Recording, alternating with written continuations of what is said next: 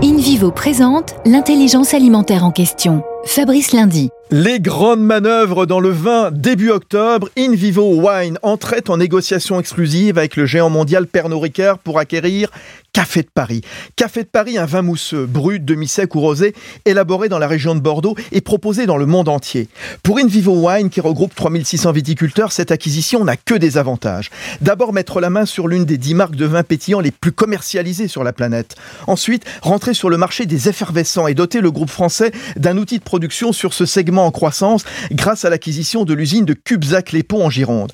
Enfin, puisque Café de Paris est vendu à l'étranger, ce sera l'occasion pour InVivo Wine, déjà présent dans les plus gros pays consommateurs, de mettre le cap un peu plus sur l'international en attaquant des nouveaux marchés comme la Chine et les États-Unis. Premier groupe coopératif agricole français, InVivo s'engage pour une croissance durable en créant l'intelligence alimentaire, le lien entre la terre, ceux qui la cultivent et ceux qui s'en nourrissent.